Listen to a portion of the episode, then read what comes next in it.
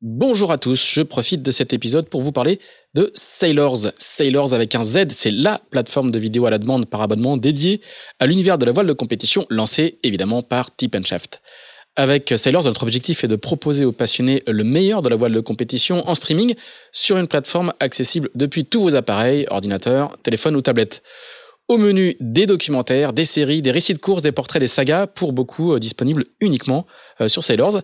C'est le cas par exemple de Duel, le doc sur la bataille acharnée entre Pierre Quiroga et Xavier Macaire, acclamé par la critique, on peut le dire, lors du dernier Sailors Film Festival. Nous approchons la centaine de contenus disponibles sur la plateforme et Sailors propose chaque jeudi des nouveautés. Le tout pour le tarif attractif de 5,99€ par mois ou de 60 euros par an. Tout ça se passe sur sailors avec un z.com.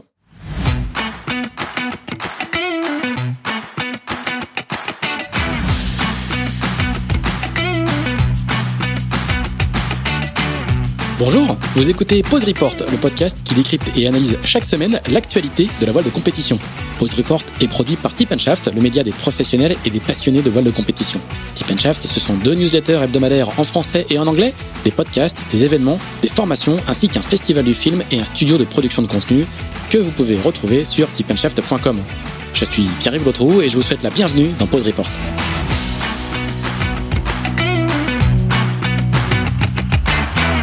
Bonjour à tous, bonjour à tous et bienvenue dans ce 78e épisode de Pause Report, le podcast hebdomadaire de Tip Shaft qui explique, décortique, décrypte et analyse l'actualité de la voile de compétition sous toutes ses coutures en compagnie des meilleurs experts. Nous sommes pour une fois le lundi, euh, un lundi, le lundi 20 juin, il est bientôt 19h euh, à 3 minutes près et nous allons parler de la Sardinia Cup qui s'est terminée dimanche euh, avec deux skippers qui ont participé et qui rentrent à peine tout juste de convoyage.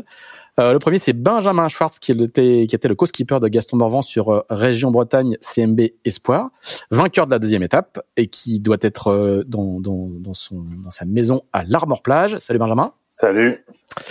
Et le second, c'est Corentin Auro, le skipper de Mutuel Bleu, qui lui s'est classé 11e au général avec Julien Villion et qui lui doit être du côté de la Trinité-sur-Mer. Salut Corentin. Hello, hello. Euh, deux marins, avec qui on va parler de Figaro, euh, de Figaro 3, mais ce sont deux marins qui naviguent également sur d'autres supports et on va également en parler avec eux.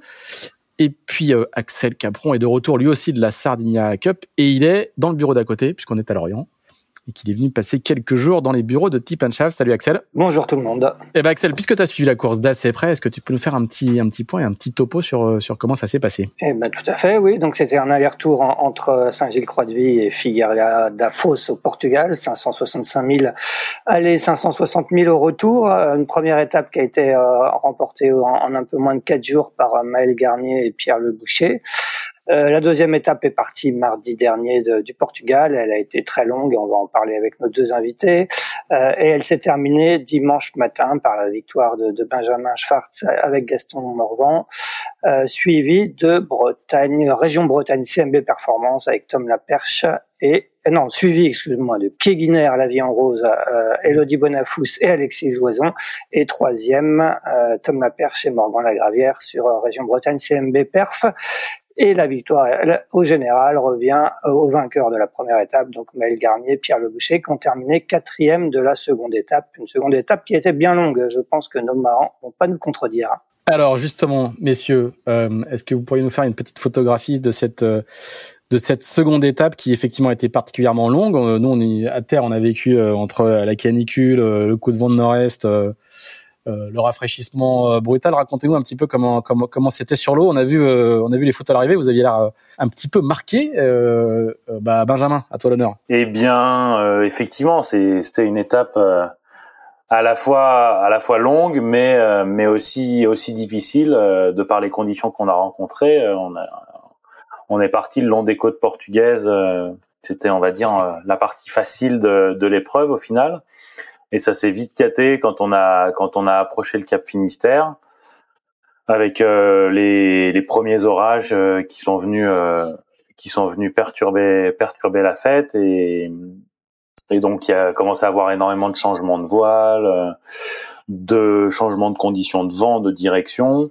Et ça nous a pas lâché jusqu'à ce qu'on passe le Cap Ortegal où on s'est vraiment fait cueillir un petit peu dans le virage du Cap du cap du coin de, de coin de l'Espagne avec énormément de vent de nord-est.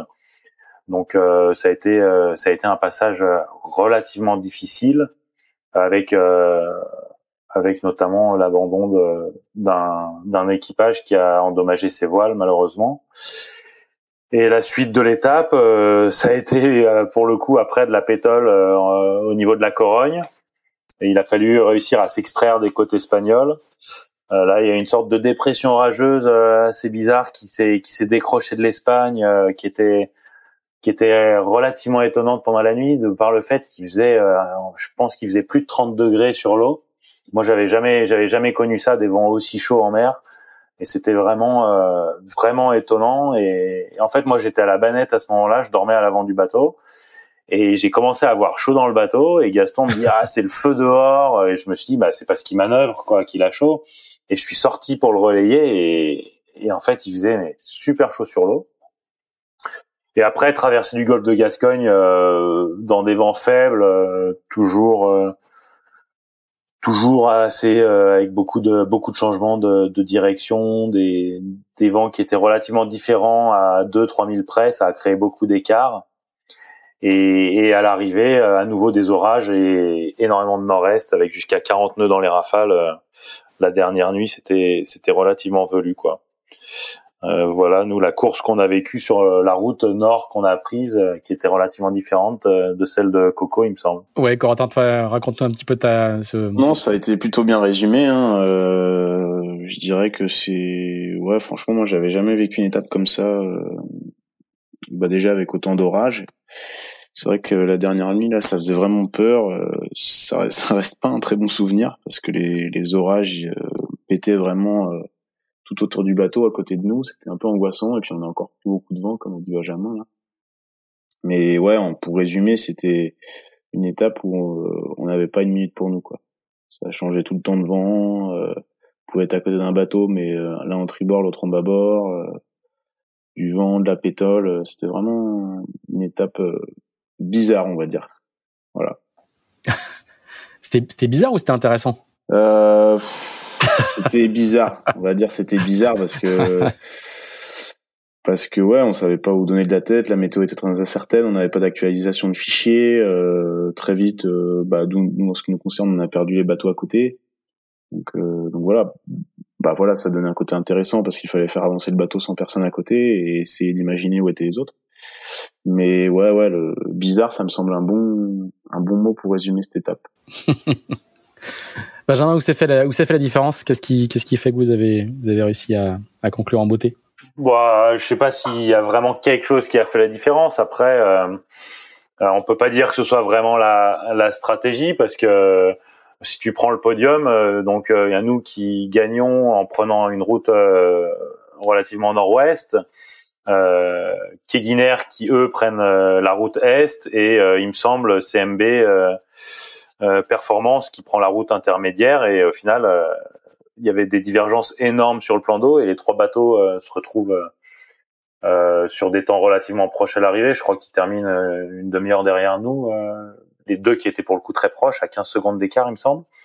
Donc, moi, je pense que ce qui a peut-être fait peut-être fait la différence. Après, je pense que c'était pareil chez tout le monde, mais je sais qu'à un moment donné, avec Gaston, on a vraiment on a vraiment switché sur un mode où on voulait rien lâcher en termes de, de décalage qu'on avait créé euh, par rapport à, à nos à nos concurrents immédiats qu'on voyait. On était un groupe de, de cinq bateaux et, on a tout fait pour maintenir euh, ou notre décalage longi, ou latéral euh, quand, quand le vent a tourné.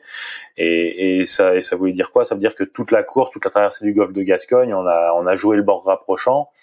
Et, euh, et quand le, le, la, le vent est devenu un peu euh, oscillant et orageux sur la dernière deuxième partie du golfe de Gascogne, on va dire, eh ben on s'est vraiment donné euh, à changer de voile dès qu'il fallait pour maintenir vraiment la trajectoire plus proche de la route. Euh, et donc ça a été changement de voile sur changement de voile, mais par moment c'était euh, on était au près, euh, ça passait Genac, ça passait Spi, le Spi était affalé trois minutes après, ça repartait au près, et à nouveau Genac, etc. C'était vraiment, euh, t'avais juste le temps de ranger ta voile avant de la ressortir, quoi. Et c'était vraiment usant, mais pour le coup, euh, je pense que je pense que ça va, je pense que ça, c'est un petit peu ça qui a payé aussi euh, le curseur, euh, le niveau de, le niveau que tu mets à essayer de, de maintenir la performance du bateau sur la route, quoi. Voilà. Ouais, donc il y avait assez peu de, assez peu de stratégie à part euh, faire le, en permanence le bord rapprochant, quoi. Comme dit, comme dit Coco, la stratégie, si tu veux, euh, comme tu sais, comme tu connais pas les conditions météo, euh, hormis des cartes isobariques qui changent toutes les 12 heures, et qui racontent pas la même chose, si tu veux, à un moment donné, euh, bah, t'essayes de te rapprocher, euh, quand, comme on dit, quand tu sais pas où aller, euh, tu essayes de te rapprocher de la marque, quoi. Non, tu vas vers l'ouest. Euh... c'était vers l'est. ouais, ouais. Bah, moi, moi, je suis plutôt euh, quand je sais pas où aller, enfin sur sur des parcours comme ça, bah, j'essaie d'aller vers l'arrivée, quoi. Euh, si si je sais pas, si je vais pas chercher un truc particulier, bah, j'essaie de faire du CMG, ce qu'on appelle du CMG, donc faire le bord rapprochant en permanence, et c'est vraiment ce qu'on a appliqué toute la course. Axel. Ouais, euh, Corentin, justement, euh, c'était ce qui était assez saisissant à l'arrivée, c'est que justement tous vous disiez, bah, dans ces conditions assez incertaines, avec très peu d'infos météo, euh, on fait tous le bord rapprochant, mais finalement il y avait quand même des écarts de, des écarts en latéral assez importants. Je crois qu'il y a eu jusqu'à un moment entre jusqu'à 120 000, je crois, entre les plus au nord et les plus au sud. comment tu expliques ça? C'est-à-dire que vous aviez tous une météo quand même un peu différente. Comment tu expliques ça? Ouais, bah c'est les petits décalages qui se créent et, et on va dire qu'en fait euh, on subit un peu après notre position quoi. Parce que à un nuage près euh, à une risée près c'était tellement comme a dit Benjamin c'était vraiment ce qui était incroyable c'est qu'on pouvait mettre le spin. On se dit ah, bah c'est la bonne voile et on n'a même pas encore euh, levé la drisse pour, euh, ranger la drisse pour affaler que ça y est faut affaler faut déjà mettre le ça part au près et ainsi de suite Génac près etc donc à 2000 près il y avait des il y avait des gars qui avaient du vent, des gars qui en avait moins, etc. Donc euh, tout le monde essaye de faire son rapprochant, mais avec une, des différences de, de pression assez incroyables entre dans les petits décalages. Donc voilà, fallait subir son vent, faire avec son vent. Et du coup, ben après, c'est pour ça que ça explique aussi les, les petites différences de route, je pense. Mais euh, mais ouais, ouais. Et après, après, euh, inconsciemment, on essaie de faire le le bord rapprochant, mais en choisissant un côté un peu quoi. Et il y a quand on regarde le replay, c'est un peu ce qui s'est passé en fait. Bah, le groupe du nord, le groupe du milieu et puis euh, le groupe du sud. Et après, après quand on voit plus personne et que on a quand même deux trois bateaux à la Yes, bah on essaye de de pas trop s'en écarter quand même. Voilà, ça fait des, petites références et, et voilà, ça, ça crée des groupes comme ça, je pense. Et, et quel, quel, quel, est du coup, euh, est-ce que tu, tu le, le, résultat est conforme à ce que tu attendais En tout cas sur cette étape, vous avez euh, vous avez été souvent dans des dans, dans, des options assez différentes des autres, euh, euh notamment je crois après le, après le Cap Finistère, oui après après dans le Golfe également. Est-ce que est-ce que c'était c'était un peu ton ton envie aussi d'aller d'aller pousser des options? Mmh, Ouais, je pense que on a pris plus de risques que les autres. Je pense que c'était pas ce qu'il fallait faire, surtout sur une course comme ça et en plus avec le recul on a plutôt la, bonne vitesse, on est capable de rivaliser euh, avec les bateaux de devant en vitesse. Mais, voilà, on avait décidé avec Julien d'attaquer et c'est sûr que sur les deux étapes, ça n'a jamais trop été en notre faveur. Mais ouais, avec le recul, ça aurait mérité de, rester un petit peu plus dans le bus, comme on dit, quoi, et d'attendre vraiment l'opportunité pour faire le, petit coup euh, gagnant quand on en est sûr. Mais voilà, ça fait partie du jeu. Euh, cette année, j'ai envie de, de jouer entre guillemets pour essayer d'aller chercher euh, ben, les, les, les, belles places, les plus belles places. Et euh, quand on regarde la, le Figaro, les trois derniers Figaro, c'est plutôt des joueurs qui ont qui se sont imposés. Donc euh, voilà, essayer de commencer à, à faire ses coups. Alors là, c'est vrai qu'on a été un petit peu un petit peu trop agressif, on va dire. Mais euh, mais au moins on a appris et puis euh, la prochaine fois, euh, je mesurerai un petit peu plus euh, le, le, risque grâce à ça, grâce à cette sardinière. Et, toi, Benjamin, l'objectif, est-ce que est-ce qu'il est atteint avec avec avec Gaston? Vous aviez un objectif de résultat, de performance en, en particulier sur sur cet aller-retour? On n'avait pas on n'avait pas fixé d'objectif de résultat particulier euh, sur la sur la régate. Alors c'est sûr qu'on voulait on voulait finir bien placé. Euh, la première étape, elle a été compliquée pour nous parce que la deuxième nuit, on a perdu notre aérien, donc on n'avait plus d'info vent euh, sur toute la première étape. Et, euh, et la dernière nuit, quand on était au portant fort euh, le long des côtes des côtes euh, portugaises et à notre spi dans un dans un bas de vague qui a qui a explosé.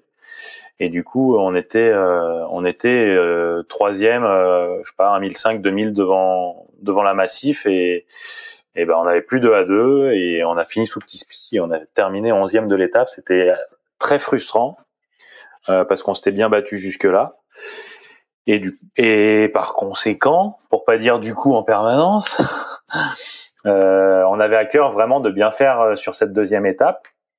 Euh, après, euh, c'est vu les conditions qu'on a eues, c'était euh, bah, c'était difficile de d'avoir une stratégie définie, mais du coup, euh, à nouveau, on s'est on s'est donné on s'est donné tout ce qu'on a pu sur cette étape et et on a eu le petit coup de chance qui allait bien à un moment donné dans le golfe de Gascogne où où on vire, on fait un petit décalage euh, par rapport à par rapport à Pierre Leroy euh, qui était avec euh, Nils Palmieri euh, et et l'Irlandais Tom Dolan qui était légèrement devant nous dans notre axe et on fait un petit recalage légèrement dans l'est mais, mais quoi on a fait 1000 1005 on revire devant Maël Garnier et Pierre Le Boucher et euh, et au final, nous, on a, on a pris du lift et de la droite tout le reste de l'étape, alors que les deux autres bateaux qui étaient restés un peu dans l'ouest sont tombés dans de la gauche.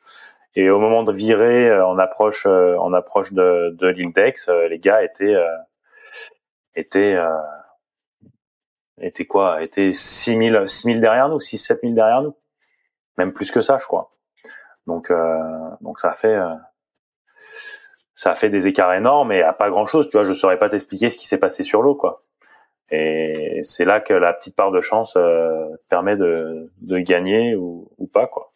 Euh, Corentin, vous, vous aviez, euh, vous aviez longtemps mené la première étape. Finalement, euh, vous terminez 15e. Qu'est-ce qui vous est arrivé sur cette étape alors que, que vous aviez longtemps fait la, la course en tête?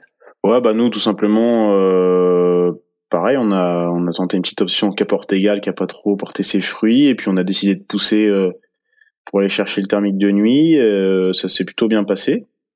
Et puis justement, on avait euh, Benjamin et Alexis Caguiner là en, ligne de mire au petit matin, donc on s'est dit c'est c'est plutôt un, super coup. On a continué d'avancer. Et au final, bah, le paquet du large est ressorti juste devant ben, Benjamin, je crois. Ouais. Euh, juste, euh, ouais, nous on était dedans à peu près, euh, plutôt devant. Il y a Pierre qui a réussi à se barrer alors qu'il était juste devant nous, et nous on ressort devant Performance, devant Massif. Et donc voilà, ça, ça prouve que ça se joue encore une fois à pas grand chose en Figaro. Et puis après, ça partait un peu par devant avec le la pression. Plus on descendait, plus on avait du vent. Et bah nous, on était, on avait un peu le couteau entre les dents derrière. On a bien attaqué au portant. on a commencé à doubler des bateaux. Et puis, euh, bah voilà, euh, ce qui est, ce qui devait arriver est, arrivé. Euh, le spi a claqué une fois et il a explosé, pareil comme Benjamin. Donc, donc voilà, bah là, ça fait, ça fait rangement de spi, on voit du petit spi, et là forcément les performances sont un petit peu moins bonnes. Et voilà, après, euh, il y a eu un petit, euh, un petit resserrement de flotte en arrivant à, à Figuera, et du coup, il y a des bateaux qu'on a profité pour grignoter quelques places à l'arrivée, mais nous, on était justement avec, euh, on avait plus de plus grand speed, donc on avait pris pas mal de retard et on a plus, on a pu faire qu'une étape de 15e. Mais voilà, ça fait partie du, ça fait partie du jeu. Faut, faut essayer d'attaquer, mais sans, sans casser le speed. Donc, donc voilà. Après, on n'est on n'est pas les seuls. Je crois qu'il y a eu pas mal de, de, de speed cassés. Il y avait du vent. En plus, en double, on est plus lourd. On tire beaucoup sur les bateaux parce que les barreurs se relaient euh, bah, toutes les heures et du coup, c'est on pousse vraiment les bateaux à fond. Et, voilà, on a eu aussi euh, malheureusement une petite casse de spi. Et voilà, ça fait une quinzième place à, à Figuera qui est qui est ouais c'est pas ce qu'on attendait. On avait fait un super début d'étape. On était on était motivé euh, ça se passait bien à bord et, voilà mais encore une fois on a on a un petit peu trop attaqué. C'est c'est le résumé de de notre Sardinia Euh, sur cette Sardinia, euh, comme comme sur pas mal de courses du circuit Figaro, même sur toutes les courses, et y avait, vous aviez très peu d'infos météo. En plus, là, il y avait euh, pas comme comme vous avez sur la solitaire de, de, bulletin de météo de la direction de course, il y avait pas de, de classement ni, ni position qui vous était donné.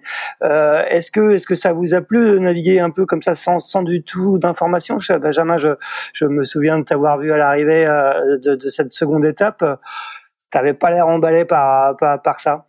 Bah effectivement. Après, moi c'est aussi euh, j'ai peut-être un, parti pris et, et, mon boulot de navigateur sur euh, sur certains bateaux qui qui fait ça, c'est que c'est qu'effectivement moi je trouve euh, je trouve qu'on est en, enfin tu vois on est en 2022 euh, les fichiers météo sont de plus en plus précis euh, c'est quand même des grandes étapes où tu traverses un golfe de Gascogne tu vas au Portugal c'est des étapes qui sont longues avec une météo qui était relativement incertaine au moment du départ.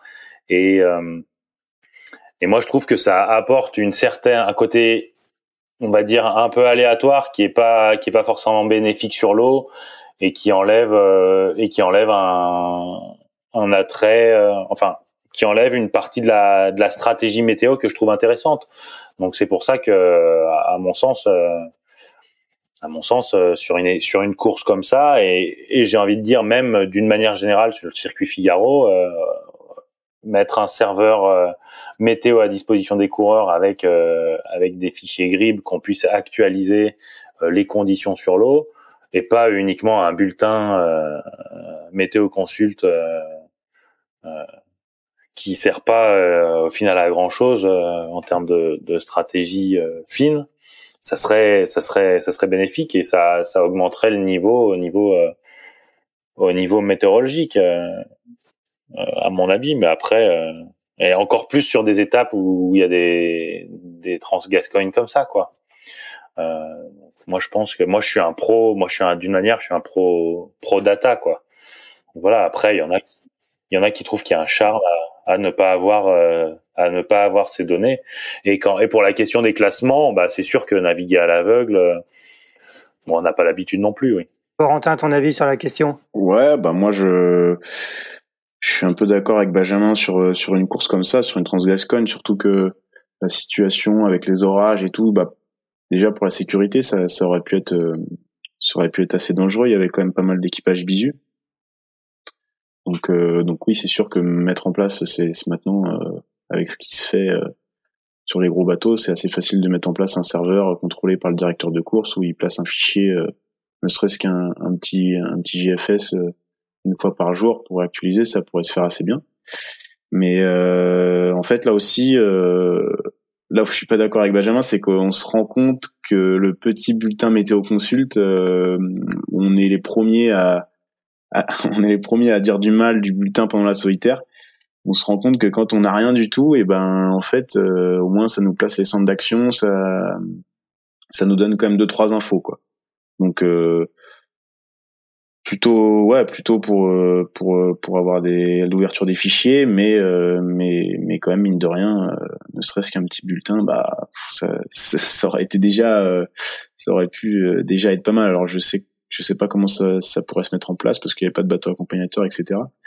Mais mais oui, oui, c'est vrai qu'on était euh, niveau météo, on était un petit peu perdu. En plus, moi, bah, moi, c'est pareil que Benjamin. J'avais Julien qui est plutôt un, un, spécialiste de la navigation sur les gros bateaux, donc euh, il était euh, un peu bougon à vouloir ses fichiers et, et, et, à vouloir un peu de. Ça manquait de biniste, quoi. Ah voilà, à vouloir un peu de grain de, de, de grain à moudre quoi dans le bateau, mais mais oui aussi comme tu dis ça c'est un exercice à la ministre qui, qui peut être euh, aussi intéressant. Et d'ailleurs, euh, on a vu euh, des ministres, Basile et Brieux, qu'on fait des, notamment Edenred, là, qu'on fait une, des super courses, je trouve, parce que même si à la fin ça donne des résultats un peu mitigés, mais ils ont été dans le coup, ils faisaient leur coup, donc on voit qu'ils étaient à l'aise, à l'aise comme ça. Mais, mais c'est partagé, c'est partagé. Après, c'est vrai que pour la sécurité, on va dire que un petit fichier sur une course comme ça, euh, longue, avec un Cap Finistère, on sait que le Cap Finistère, voilà, enfin, à chaque fois on se dit non, il va y avoir que 20 nœuds. Tu parles, à chaque fois on en prend 40. donc, euh, donc voilà, faut pour la sécurité, pour la prochaine la prochaine édition, ça pourrait ça pourrait peut-être être bien quoi. Peut-être même pas tous les jours, mais une petite réactualisation, c'est à creuser on va dire. Et vous avez aucun moyen de de, de vous recaler euh, en prenant je sais pas la météo des, des cargos, des pêcheurs que vous croisez ou euh, il n'y a pas de il y a pas de bulletin de, de, de radio euh, dans le golfe Si, on peut avoir des cartes, on peut avoir des des bulletins les Navtex et tout là, mais c'est c'est pas les cartes météo, on les capte une fois sur 12, euh, et puis, euh, puis c'est pas très précis, quoi. Et, mais voilà, aussi il y a de l'inégalité là-dessus parce que tout le monde euh, ne capte pas bien la, ne capte pas bien sa carte, tout le monde n'a pas le même système de, de réception, donc ça fait un peu des, des disparités. Donc pour une course comme ça, je suis plutôt pour un, un petit fichier de temps en temps. Un service public de météo. Après, après, si j'ai bien compris, euh, depuis la Terre, les fichiers qui ont été téléchargés, euh, ça aidait pas forcément à comprendre ce qui se passait sur l'eau parce que. C'est ce que j'allais dire, ouais. Pas forcément juste, quoi. Oui, oui. Je sais pas si ça servait à grand chose, vu, comment c'était tordu. Ouais, bah si, ça aurait pu détendre les, moi, ça aurait pu détendre mon navigateur à bord. Déjà, ça aurait, ça aurait été voilà, et... parce que là, il était sur ses fichiers d'il y a cinq jours. Euh... bah oui, oui, c'est normal. Que c'est que ce soit pas la même chose. Benjamin, est-ce que tu peux nous, nous, nous parler un petit peu de, du phénomène Gaston Morvan, toi qui l'as vu de, de près pendant, pendant plusieurs jours là? Comment il est ce jeune, ce jeune héritier qui, qui cartonne dès ses premières saisons? Eh bien, écoute, on se connaissait un petit peu parce que euh, quand j'avais terminé le projet Dongfeng, j'avais fait un petit peu de Figaro 2 avec euh, Horace. On avait fait notamment un tour des îles britanniques euh, euh au mois d'août après après la la Volvo Ocean Race. Et Gaston avait convoyé un peu mon bateau, euh, le bateau en question. Et, euh, et du coup, on s'était un petit peu côtoyé par ce biais-là. Et, et là, donc, il m'a proposé de faire cette régate, euh, la Sardinia Cup cette année. Euh, et on n'avait pas navigué ensemble, on n'a pas eu le temps de beaucoup s'entraîner. Et donc c'était vraiment une découverte. On a fait une journée d'entraînement euh, avant la régate, la semaine avant la régate, et après on s'est lancé comme ça. Alors on savait que euh, on est, on est, je pense, des caractères plutôt euh, faciles à vivre. En tout cas, lui est très facile à vivre. Peut-être moi un petit peu moins, un petit peu moins par moment sur l'eau. mais, mais effectivement, Gaston, il est impressionnant par plusieurs aspects. le premier, bah, je pense que moi, ce qui m'a impressionné, parce que je suis pas vraiment comme ça, c'est sa linéarité d'émotions à bord du bateau. C'est-à-dire que il arrive à, à vraiment euh, réguler, réguler ses, ses émotions, donc pas vraiment de haut ni de bas. Et je pense que bah, ce que j'ai dit à l'arrivée sur le ponton, je pense que c'est une force euh, quand tu quand tu fais du solitaire, parce que ça te permet de de pas perdre d'énergie et de rester concentré sur euh, bah, sur ta régate et et, et le but ultime qui est de finir devant quoi. Donc par cet aspect-là, il est bah, je l'ai trouvé vraiment fort. Et après, c'est vrai que euh, c'est un, un très bon barreur. Euh, et je pense que, je pense que ça peut faire la différence, notamment dans, dans les petits airs qu'on a rencontrés euh, sur une bonne partie de la, sur une bonne partie de l'étape. Moi, il y a des conditions où ça me soulève vraiment. De, moi, déjà, je suis pas forcément euh, un très bon barreur. Ça faisait longtemps que j'avais pas navigué sur Figaro aussi, donc euh, donc ça aidait pas forcément. Et et, et par moment, euh, par moment, j'étais moins à l'aise que lui, et, et, je pense que ça fait aussi la, la différence dans le petit temps de d'être très à l'aise et rapide à la barre, quoi. Et après, euh, en gestion du bateau, euh, bah, il c'est quelqu'un qui est quand même très physique, donc euh, donc il a tout bon sur cet aspect-là, et, et voilà quoi. Oui, et toi, et toi, Corentin, tu avais choisi de, de naviguer avec Julien. Je crois que tu, tu l'avais dit avant, avant le départ. Je crois que vous aviez quasiment jamais navigué euh, ensemble, euh, alors que, alors que vous êtes très proches. Hein. Vous êtes tous les deux euh, de la Trinité. Vous êtes connus très jeunes. C'était, c'était quoi ton envie en faisant appel à, à, à Julien? Ouais, non, si, si, justement, on a beaucoup navigué ensemble étant plus jeunes sur le Tour de France à la voile, etc. Mais ça faisait très longtemps qu'on n'avait pas navigué ensemble et on n'avait jamais fait de Figaro ensemble, toujours l'un contre l'autre. Et euh, voilà, c'était bah, déjà pour euh, faire ça avec lui. On, a commencé l'optimiste ensemble. On a fait des, des, super tours de France à l'époque de de Safran euh, ensemble avec toute l'équipe de la Trinité. Et puis euh, voilà, j'ai eu l'idée de de lui proposer. Il avait notamment fait une super perf sur la, la dernière transat et moi moi ma, ma, ma, lacune c'est plutôt l'aspect météo, stratégie, etc. Donc sur les grands espaces, on va dire sur les longues distances. Donc lui, c'est plutôt son point fort. Donc je me disais qu'il allait m'apporter des choses et, et il m'a apporté plein de choses avec la gestion de l'adrénal, la météo, les, les cartes ISO, les cartes de front, euh, toute cette toute cette euh, voilà toute cette aisance qu'il a avec euh, avec ça. Là, j'ai été servi. C'est plutôt une bonne pioche.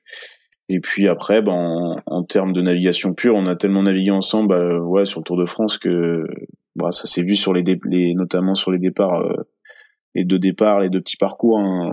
Sur le Tour de France, on fonctionnait comme ça. Je barrais, lui il était à la tactique et bah voilà, en fait, à la fin du parcours au Portugal, on s'est dit ah ouais bah en fait euh, c'est on a fait comme on comme on osait sur le Tour avant et, chacun se faisant confiance mutuellement et et à chaque fois on a passé de petites bouées en tête donc c'était la petite anecdote, c'était marrant. Mais euh, mais oui, je pense qu'après en, en fonctionnement au large, on aurait peut-être dû faire différemment parce que on n'a pas ouais sur les rôles on a bon, ça ça restera entre nous mais on a peut-être pas on s'est pas bien pas bien passé les, les rôles mais mais voilà c'est ça donne envie en tout cas de de refaire une course avec lui. Et en la préparant peut-être un petit peu mieux parce que comme Benjamin et Gaston on n'avait pas trop navigué ensemble on avait fait juste un convoyage de deux jours ensemble. Ça fait un peu maigre ça fait un petit peu maigre pour préparer ça. Mais euh, mais non je suis très content d'avoir fait ça avec lui et et oui, on se dit que, par exemple, un Tour de Bretagne l'année prochaine, ça pourrait être euh, l'occasion de, de remettre le couvert et de, et de se venger, entre guillemets. On rappelle effectivement qu'il a gagné la, la, Transat en double Concarneau Saint-Barth euh, l'année dernière avec euh, avec Nils Palmieri. Un petit mot sur le sur le vainqueur de, de cette de cette Sardinia Cup, Maël Garnier, qui était donc associé à Pierre Le Boucher. Est-ce que est-ce que c'est pour l'un comme pour l'autre? Est-ce que c'est une découverte? Est-ce que est-ce que vous le connaissiez? Et qu'est-ce que vous en pensez? On va continuer avec toi, Corentin euh, bah ouais, Mal, moi je le connais bien. J'avais fait euh, notamment un petit coup de un petit coup de wasp avec lui. Là, on avait fait une traversée de la Manche en wasp euh, il y a deux trois ans. Je crois on avait tenté euh, on avait tenté ça avec la Wasp Academy et Wasp France. Donc je le connaissais de là. Il y avait Pierre Pierre Le Boucher notamment qui était aussi dans l'histoire. Et après, bah ouais ouais, je trouve qu'il est assez admirable. Il est jeune, il gère son projet lui-même ce qui est assez différent euh, justement des, des projets euh, massifs ou CMB par exemple où bah, moi j'ai, je, je, je, connais euh, je sais j'ai, pratiqué donc on est vachement aidé on a tout tout est drivé alors que là bah lui il a tous ses sponsors à trouver tous ses sponsors à gérer sa com etc donc donc ça lui rajoute une, une facette supplémentaire qui est assez prenante mentalement notamment donc ça, c'est un, coup de chapeau qu'il faut lui tirer parce que il est, je sais pas quel âge il a, il a 22 ans, 21 ans. 21 ans. Ouais. Donc euh, donc ça c'est c'est plutôt euh, admirable. Et puis euh, ouais ouais bah il avait fait des des, des bons petits coups euh, pour l'instant, mais sans être vraiment consistant jusqu'au bout. Donc, donc, voilà, mais il progresse sa deuxième année et puis après bah l'apport de Pierre il est il est indéniablement euh, bah, énorme parce que Pierre il fait partie des, des têtes de série en Figaro 3 euh, il a fait tous les solitaires je crois il me semble depuis l'arrivée de Figaro 3 il a gagné l'étape de la dernière solitaire ouais. il a gagné l'étape euh, si on prend tous ses résultats dernièrement après cette étape il a gagné le Nostra euh, Tour de je sais pas exactement comment il ah s'appelle oui, Nostro Rosa Tour ouais. voilà il a gagné ça donc euh, voilà, il, il, il arrive à maturité en, en, Figaro 3. Et voilà, il avait ce rôle de, de grand frère, d'accompagnateur, et il l'a super bien, il l'a super bien fait, quoi, et, ça a donné un super beau résultat. Moi, je suis content pour eux. Et puis ça fait euh, avec Maël une nouvelle tête, une victoire à 21 ans sur le sur le circuit. C'est c'est pas tout le monde qui est capable de faire ça mais en tout cas, ça prouve encore que, comme tu disais tout à l'heure, euh, la jeunesse euh, en Figaro 3 a, le pouvoir avec euh, bah, les Gaston, les Tom Laperche, bah, Guillaume Pierwell aussi qui fait des super résultats. donc non, c'est top, on voit des nouvelles têtes et ça fait ça met un, ça met un petit vent de fraîcheur ouais. on a vraiment l'impression qu'il y a un, renouvellement de, de, génération sur euh, en ce moment sur la sur la classe Figaro ouais il y a un, il y a un, renouvellement de, de génération mais il faut pas oublier qu'il y a un Fred Dutte qui revient euh, cet été euh, voilà ça ça fait un, un, vrai melting pot entre tout entre tout le monde et et c'est ce qu'on vient chercher en Figaro. Il y a toujours un niveau de fou. Euh, à chaque fois, on dit ouais, mais cette année il y a pas un tel, il y a pas un tel. Oui, mais sauf que il y a les petits jeunes qui poussent et, c'est c'est c'est même encore plus dur. Donc euh, donc voilà, il y a un beau renouvellement et et c'est top. Et bravo à, Maël et Pierre qu'on qu'on fait euh, deux courses remarquables. Est-ce que est-ce que tu as vu des choses là sur l'eau en termes de en termes de niveau et de perf de tes adversaires qui te, permettent de prendre des repères pour la solitaire Les gros bras sont bien au rendez-vous. Il y a des petits, il y a des gens qui t'ont surpris. Est-ce que que t'as vu des choses? Non, bah c'est comme le début de saison. Hein. Je sais qui vont être mes adversaires. Euh, voilà, je sais à peu près euh, avec qui on se bat, euh, qui est un danger. Je sais à peu près aussi. J'ai j'ai pas mal bossé là-dessus pour euh, identifier les points forts de certains, les points faibles d'autres. Donc ça, je pense que c'est important de bien connaître ses adversaires pour savoir justement s'il faut appuyer ou si ou si l'autre est en confiance à côté. Donc euh, donc voilà. Après le double c'est un peu différent. Euh, ça aura pour euh, bah, pour certains l'effet de leur avoir redonné confiance. Euh, je pense notamment à Elodie qui a fait un début de saison en 2015, ce qui était moi j'ai navigué avec elle et je pense qu'elle était vraiment en dessous de son niveau. Là le fait d'avoir navigué avec Alexis, bah ça ça la replace, ça, ça la remet en confiance et c'est ça. Je pense que ça va être que bénéfique pour son pour euh, pour la suite de sa saison. Et puis après, bah, les Maël Garnier, ils ont dû apprendre beaucoup de choses. Euh, il y, a, y, a, des équipages comme ça. Euh, bah, Violette aussi qui, qui, a, qui a fait une super course avec Julien Pulvé. Violette, c'est Violette d'Orange. Ouais, ouais, pardon. Violette d'Orange, Julien Pulvé qui avait fait une solitaire en bisu, je crois, il me semble, qu'il avait fait un super résultat avec Vendée, je crois. Et donc voilà, qui prouve que que c'est un, un très bon un très bon navigant. Donc voilà, le, moi j'ai vu des choses, euh, mais je sais quels sont mes adversaires et quels vont être mes adversaires euh, pour la suite. Voilà. C'est le, le, le, grand favori de la solitaire. Est-ce que, est-ce que ça sera Tom Laperche? Il, il, a, il a gagné les deux premières épreuves du championnat de France en solitaire.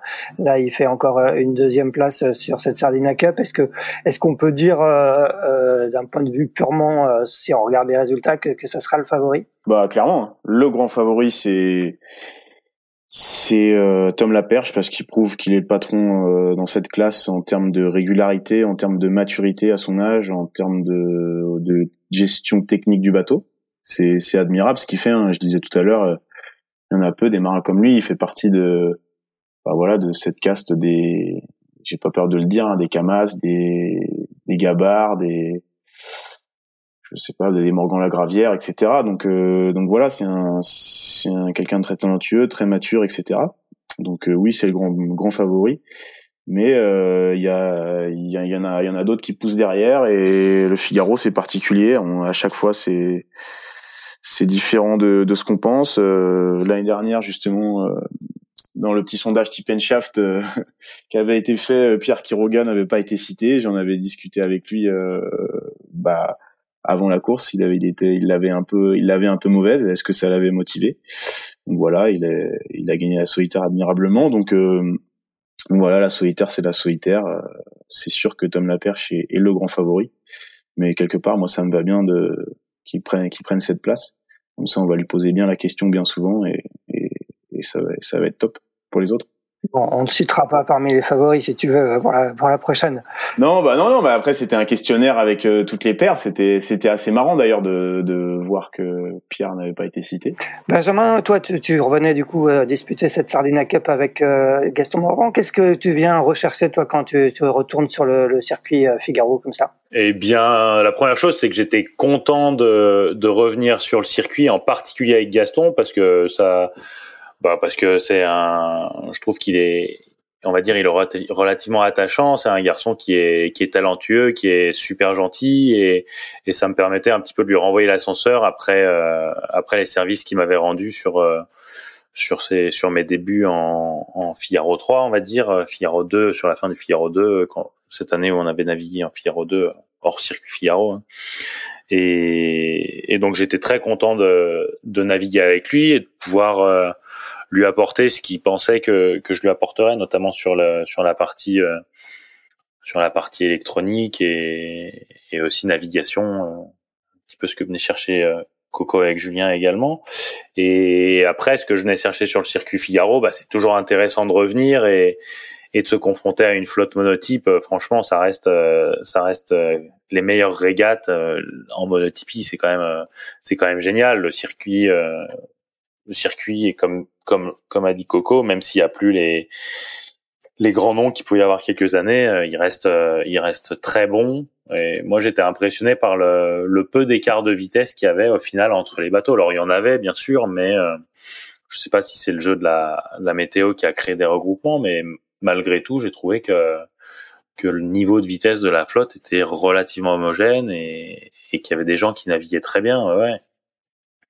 Donc, donc c'est toujours intéressant de revenir voir. Et c'est vrai que ça fait un petit moment que bon, que ça me faisait envie de, de revenir voir un petit peu en Figaro après, euh, après mon année en 2019, quoi. Ouais, tu avais terminé euh, premier bisu de la, de la solitaire en 2019. Est-ce que, est-ce qu'une solitaire, ça te brancherait d'y revenir dans les années à venir? Ouais, ouais, je pense que c'est quelque chose qui, qui trotte dans ma tête. Après, euh, après mon année 2019 avait été, j'avais pas très bien vécu, voire très mal vécu. Euh, je m'étais mis énormément de pression. C'était ma première année, je voulais bien faire. C'est moi qui finançais la saison parce que j'avais pas de sponsor, donc ça voulait dire euh, ça, ça, veut dire que je travaillais énormément entre les entre les courses pour pouvoir financer ma saison et j'étais j'étais j'avais accumulé beaucoup de fatigue et je prenais pas de plaisir sur l'eau et et du coup j'avais dit euh, que je voulais plus en faire. Et c'est vrai que maintenant avec le recul ça me ça me donne à nouveau envie. Mais si je le fais je veux le faire dans de bonnes conditions. Et vraiment me, me focaliser là-dessus et mettre en place euh, bah, méthode d'entraînement que je voudrais mettre pour pouvoir euh, atteindre euh, un bon niveau quoi. Alors en ce moment ton projet Benjamin c'est de naviguer faire quelques petites piges à droite à gauche mais de, de t'es navigant sur sur Spinrift est-ce que tu peux nous nous parler un petit peu bah, du programme actuel du bateau et de, comment tu t'es, retrouvé dans, l'équipage? Euh, Je me suis retrouvé dans l'équipage à la suite de la, Volvo Ocean Race euh, sur la tentative de 2018-2019 euh, qu'on abandonne malheureusement en, Australie. Et, en parallèle donc d'intégrer l'équipe navigante, j'ai pris euh, responsabilité au niveau de l'électronique de l'écurie. Et euh, donc j'étais numéro un sur le bateau euh, demi, les hivers 2018-19, euh, 20-21. Euh, donc les les deux tentatives avortées euh, sur les problèmes de safran. Et l'an dernier, Juan Israël est parti chez chez Gitana, donc qui était navigateur à bord du bateau. Et Yann m'a proposé de de prendre sa place de navigateur. Et du coup, depuis l'hiver dernier, depuis l'an dernier, depuis le début de saison dernière, je suis navigateur à bord du bateau. Euh, alors malheureusement cet hiver on a on a fait chou blanc en termes de en termes de départ et on a vraiment eu aucune opportunité de partir, euh, si ce n'est les deux fausses alertes qu'on a eu début fin fin novembre pardon.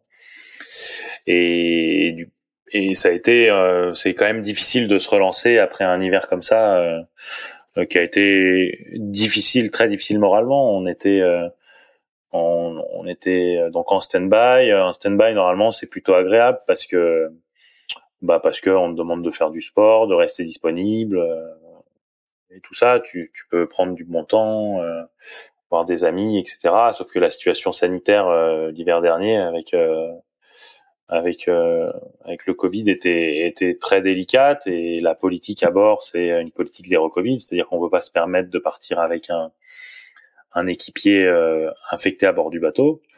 Euh, et donc euh, donc ça apportait énormément de pression euh, autour de autour de l'équipage et autour de de ce stress de, de, tomber malade tout simplement et qui est qui est une fenêtre qui qui se présente là-dessus. Donc ça, ça a été un hiver qui était difficile et derrière ça, on n'est pas, on n'a pas réussi à partir. Euh, du coup, ça a été encore plus plus difficile de, bah, d'accepter euh, d'accepter ça, même si euh, je pense pas que qu'on puisse dire que c'était un échec, mais mais il faut arriver à se relancer. donc on a fait on a fait quelques navigations au printemps. Euh, on avait espoir de pouvoir faire une tentative sur la traversée de la route de la découverte, mais à nouveau, météo euh, avec un alizé très perturbé, des dépressions qui se qui se creusaient euh, au milieu de l'Atlantique, relativement sud, et qui cassaient les alizés. Donc, on n'a pas eu d'opportunité de le faire, mais on a fait quand même quelques belles navigations, notamment une, un aller-retour au Fastnet à très haute vitesse qui était qui a redonné la banane à tout le monde. Et euh, et qui nous a rappelé ce pourquoi on était là, c'est-à-dire faire des, des super navigations sur un bateau comme ça, ça reste ça reste exceptionnel. Et je pense que meilleur, mes meilleurs souvenirs de voile euh, ils sont ils sont sur ce bateau euh, à date quoi. Donc euh, donc on est actuellement en maintenance parce qu'on a on a eu un petit problème d'application de peinture sur la coque centrale. Donc on est obligé de de refaire la carène de la coque centrale, ce qui n'était pas prévu initialement et qui bah, qui perturbe un petit peu le programme de navigation qu'on avait prévu pour le pour le début de, de début de saison, mais néanmoins euh, on, on, décale la période de maintenance qu'on devait faire plutôt cet été à maintenant et, ça veut dire qu'on remet à l'eau le bateau euh, mi-août pour enchaîner la navigation à partir de mi-août jusqu'à fin septembre et se mettre à nouveau en stand-by pour un pour un trophée Jules Verne euh, au début de l'automne quoi. Il y a eu pas mal justement dans le non, vous avez un tout petit peu communiqué au moment de la montée sur le Fastnet. Il y a eu pas mal de, il y a pas mal de, de nouveaux dans l'équipage. Oui, bah effectivement, on a on a Duncan qui ne reviendra pas cet hiver parce qu'il se consacre aux activités de la fondation de la famille.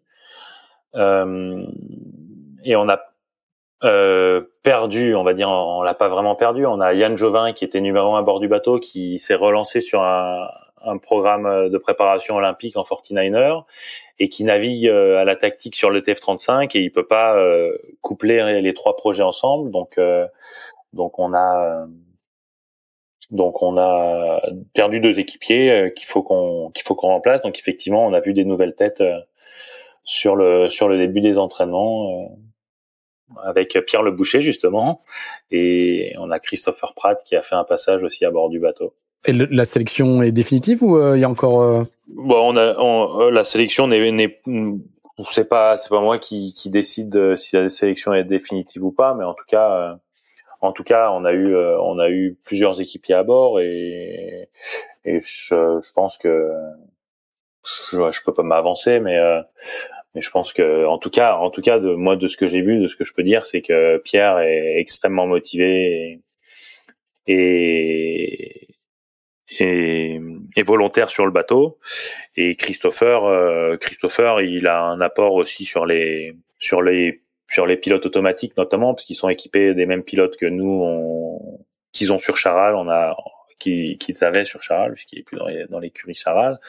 Mais du coup, en termes de surcouche de pilotage, tout ça, bah, il a il apporte aussi euh, au développement qu'on fait. Donc c'était intéressant de l'avoir à bord, en tout cas sur cette navigation. Après, euh, qu'est-ce que eux décideront et qu'est-ce que l'écurie décidera, je sais pas. Je sais pas le dire. Axel. Et, et, de ton côté, Corentin, quel est le programme? Est-ce que tu, toi, on sait que tu, tu fais partie depuis euh, un ou deux ans maintenant de, de l'équipage de, de Sodebo Ultime euh, de Thomas Coville.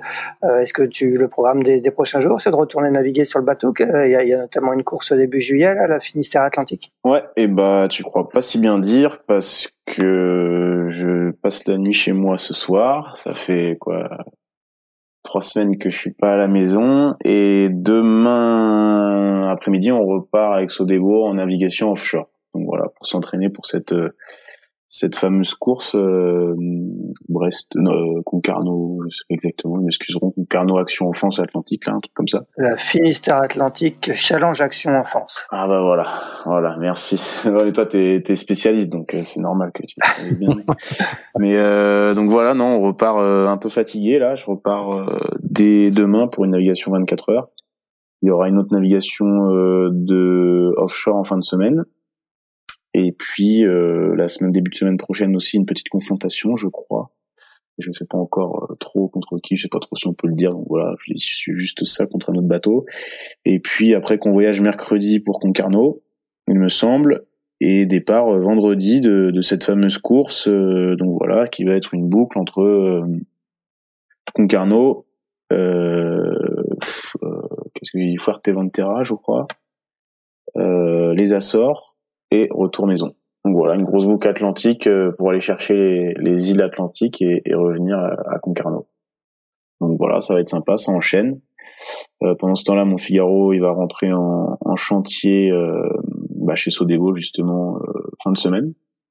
Donc voilà, c'est un truc qui se goupille bien. Ça me permet d'aller faire autre chose, de prendre du recul par rapport au Figaro pendant que pendant que Vincent, le préparateur, le bichonne. Donc, donc non, c'est c'est vrai que c'est bien. Ça fait deux trois ans que je suis chez chez Sodebo et et je profite à fond et, et je mesure la chance que j'ai d'être sur ces sur ces ces bateaux magnifiques. Donc faut en profiter. En plus là, on a les nouveaux foils à tester sur Sodebo. J'ai pas encore été eu la chance de naviguer avec ces, cette nouvelle paire de foils. Donc euh, donc c'est c'est un peu d'impatience, mais, mais dès demain, je vais pouvoir retourner sur la bête. Ouais, c'est, c'est, les nouveaux foils, c'est la principale modification sur le bateau euh, cet hiver? Ouais, ouais, ouais, c'est les nouveaux foils et puis après il y a eu deux trois deux trois autres trucs, mais on va garder ça pour nous.